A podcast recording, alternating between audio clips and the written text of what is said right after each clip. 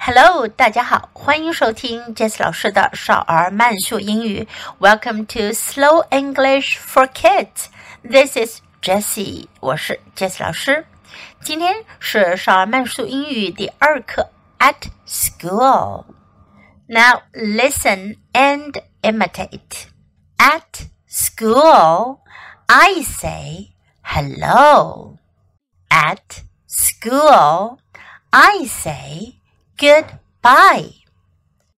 At school, I write in my workbook.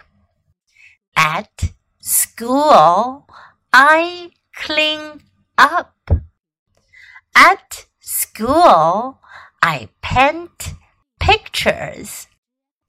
At school, I play games. At school, I read books.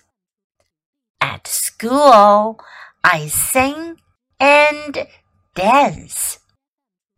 Now I'll say the sentences at a normal speed. If you are familiar with the sentences, you can try to follow me and imitate. At school, I say hello. At school, I say goodbye. At school, I write my workbook. At school, I clean up. At school, I paint pictures. At school, I play games. At school, I read books. At school, I sing and dance.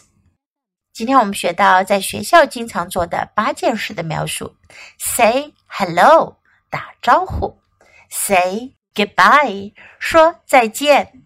Write in my workbook，做练习；clean up，打扫卫生；paint pictures，画画；play games，做游戏；read books，看书；sing and dance，唱歌跳舞。